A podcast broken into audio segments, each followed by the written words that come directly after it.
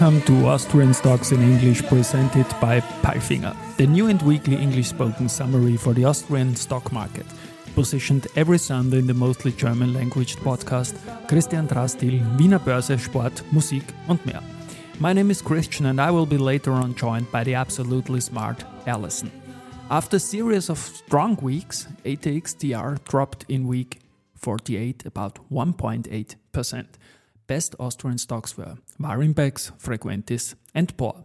A long-time partner of us, Rosinger Group, wins the Special Mention Award from European Commission, Federation of European Securities Ex Exchanges, FESE, and European Issuers. Let's hear live from the award ceremony. Individual or a company which has had an outstanding impact or which has provided significant support to small and mid-cap issuers accessing capital markets. So the moment has come. Let's find out who is going to receive our special mention tonight.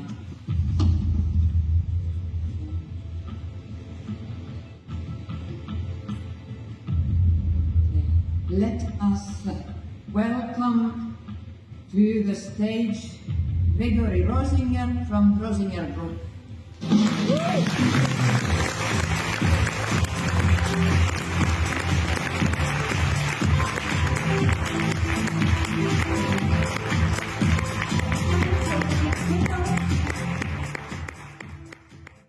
The group, nominated by Börse, is an internationally successful financial group with a long history, operating as both professional investor and independent specialized advisory service. It facilitates access for SMEs to capital, know-how, and network of contacts, focusing on IPOs, listings, financial engineering, corporate finance, and strategy.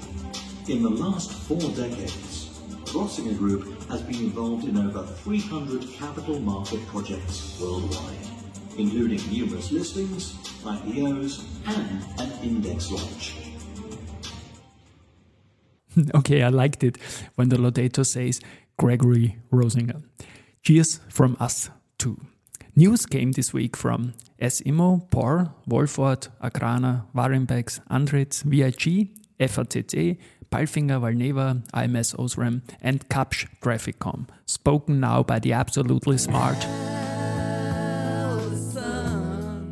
Thank you, Christian, for calling me absolutely smart. And these were the news of week 48, Monday. S IMMO, total revenues of real estate company S IMMO rose from Euro 142.9 MN in the prior year period to Euro 185.1 MN in FIS 9 month of 2022 thanks to acquisitions of rented properties, good like for, like performance as well as revenues from hotel operations. Rental income came to Euro 112.7 MN while revenues from hotel operations nearly doubled from Euro 19.9 MN in the first three quarters of 2021 to Euro 38.3 MN. Due to market conditions, the result from property valuation of Euro 27.3 MN was lower than previous year, 9M 2021, Euro 145.3 MN. Gross profit rose by more than 23% to Euro 99.7 MN. 9M 2021, Euro 81.1 MN, S IMMO, weekly performance, minus 18.51%, power. In the first nine months of 2022, Construction Group Power generated strong production output of Euro 4,525 MN, an increase of 9.4%. The lion's share was produced in the segment at CH. Particularly strong growth was achieved in the C segment, where major projects like the Sibiu Pitești motorway in Romania gathered pace. EBT totaled Euro 57.5 meters and was thereby 35.4% above the previous year. The high order backlog of Euro 7,863 MN serves as basis for stable business performance in the coming year. 83% of the orders on the books involve projects in civil engineering and non-residential construction, resulting in a stable order situation. Porr, weekly performance. 4.16%. Wolford, Ralph Polito was appointed by the Supervisory Board as a member of the Executive Board of Bodywear Group Wolford as of July 1, 2023. As COO he will head the supply chain and production, legal, investor relations,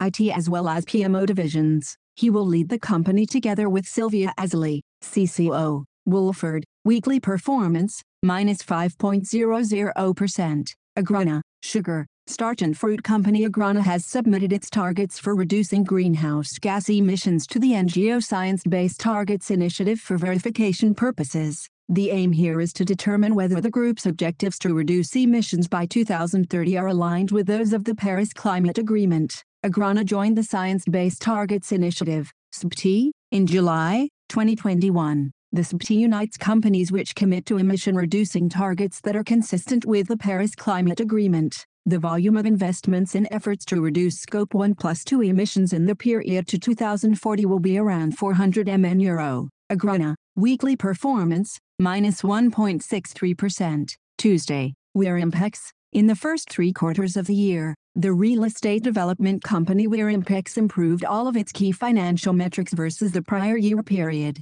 The profit for the period increased from Euro 2.6 MN to Euro 13.6 MN. These developments can primarily be attributed to the following factors higher occupancy at the office properties in Poland, the full consolidation of an additional office property in St. Petersburg, and improvement in occupancy rates at hotels particularly in comparison to the previous year, which was still significantly impacted by COVID-19, and not least the strength of the Russian ruble. In addition, an earnings contribution of 2.8 million euros came from the successful disposal of the B52 office building in Budapest, while no sales transactions were completed in the prior year period. Total revenues increased by 69% to Euro 32.4 MN. Warimpex, weekly performance, 12.68%. Andritz, International Technology Group Andritz has received an order from Schwenmai Paper to supply a prime line compact S1800 tissue machine for its production line PM2 at its mill located in Ho Chi Minh City. The tissue machine will enable the production of high-quality tissue grades made of either 100% virgin or 100% de-inked pulp. DIP, startup is scheduled for 2024. Andritz, weekly performance, 2.09%. Vienna Insurance Group, the managing board of Vienna Insurance Group, VIG will be composed as follows as of July 1, 2023. Hartwig Löger, Chief Executive Officer and Chairman of the Managing Board, Peter Höfinger, Deputy Chief Executive Officer and Deputy Chairman of the Managing Board, Liane Hirner, CFRO, Gerhard Lahner, Gábor Lehel and Harald Riener. All management board mandates will run until June 30, 2027. At their own request, Elisabeth Stadler and Peter Thirring will not extend their mandates, which expire on June 30, 2023. Data planned retirements. VIG, weekly performance, minus 3.06%. Wednesday, Andritz, International Technology Group Andritz has received an order from Sappi Austria Productions GmbH and Company KG to supply key components for a new broke handling system for its mill in Gratkorn, Austria. Startup is scheduled for the third quarter of 2023. The new broke handling will be part of the production line PM9 producing high-quality wet-strength paper, such as label paper in the future. Andritz will deliver high consistency, HC pulping, high density, HD cleaning and deflaking for processing the special type of broke. Andritz, weekly performance, 2.09%. FACC, aerospace company FACC AG is relying on sustainable packaging, for smaller parts, only packaging and filling material made of recycled cardboard are used, avoiding all plastic. For larger packaging units, destined for overseas deliveries and complex systems requiring additional filling material, our cushion foil is produced at FACC from sustainable materials. According to the company it has a recycled content of 40% and is produced in a 100% carbon neutral process. It is essential that the foil is inflated with air only after reaching its destination. In this way, transport of the foil requires around 25 times less space than before. This alone saves 30 truck trips per year. In total, this amounts to CO2 savings of approximately 40 metric tons. This is equivalent to the consumption of around 20 single-family homes per year. FACC, weekly performance, 0.83%. Kapsch Trafficcom, Kapsch Traffic Trafficcom introduces a gantry made from local and renewable resources that paves the way for sustainable road infrastructure with its positive carbon footprint.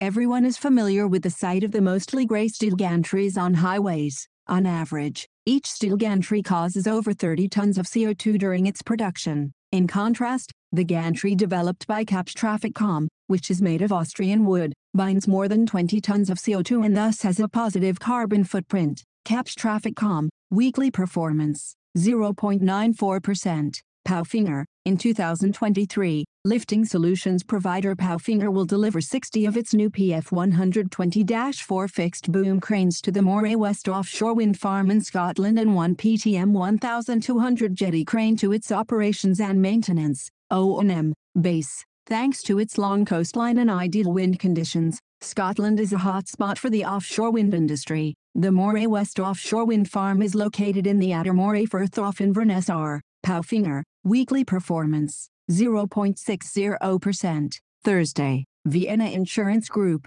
the international rating agency Standard & Poor's S&P once again confirmed Vienna Insurance Group's VIG rating of A+, with a stable outlook in its press release on December 1, 2022. As in the previous year, the rating agency considers the financial risk profile of Vienna Insurance Group to be very strong. Once again S&P continues to view VIG's excellent capital adequacy to be a relative ratings strength. VIG, weekly performance, minus 3.06%. Valneva, Valneva and Pfizer reported antibody persistence data six months after the completion of a three-dose, month 02-6, or two-dose, month 06 vaccination schedule with their Lyme disease vaccine candidate, VLA15 in both children and adults. This is the first time antibody persistence data are reported in pediatric populations for this vaccine candidate. The results further validate the use of the three-dose vaccination schedule which is also included in the phase 3 protocols for all participants.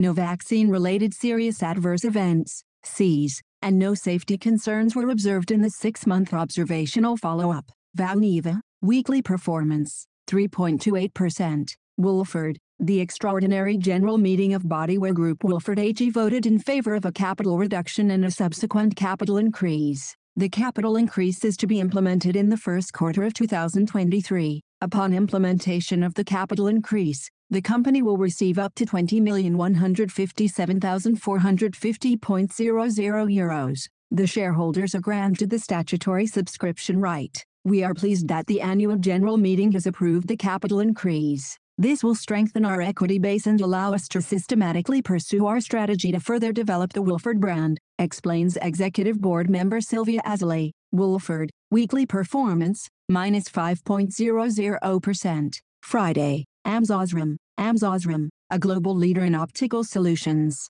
announces the closing of the sale of the Traxon Technologies architectural lighting business to Prosperity Group. AMS Osram will continue to focus on its high-technology semiconductor businesses and its automotive and specialty lamps business and the transaction represents a further milestone in the implementation of AMS Osram's strategy to focus on core technology areas in illumination, visualization and sensing and to divest businesses that are not core to the company's strategy. This transaction does not include AMS Osram Illumination Components and Technologies, AMS, weekly performance, 3.16%. Kapsch TrafficCom, Kapsch TrafficCom announced that it successfully delivered the very first barrier-free tolling system in France, for which it supplied the roadside equipment and the transaction collection system. Since November 4, drivers no longer have to slow down or stop for tolling on the new A79 motorway thanks to the free-flow tolling system a solution that is expected to be deployed soon on more French highways. The A79 is the first free-flow highway in the country and thus, a major step towards multi-lane free-flow implementation and migration on the French highway network, comments Quentin Howitt, area sales manager at Kapsch TrafficCom. Kapsch TrafficCom, weekly performance, 0.94%.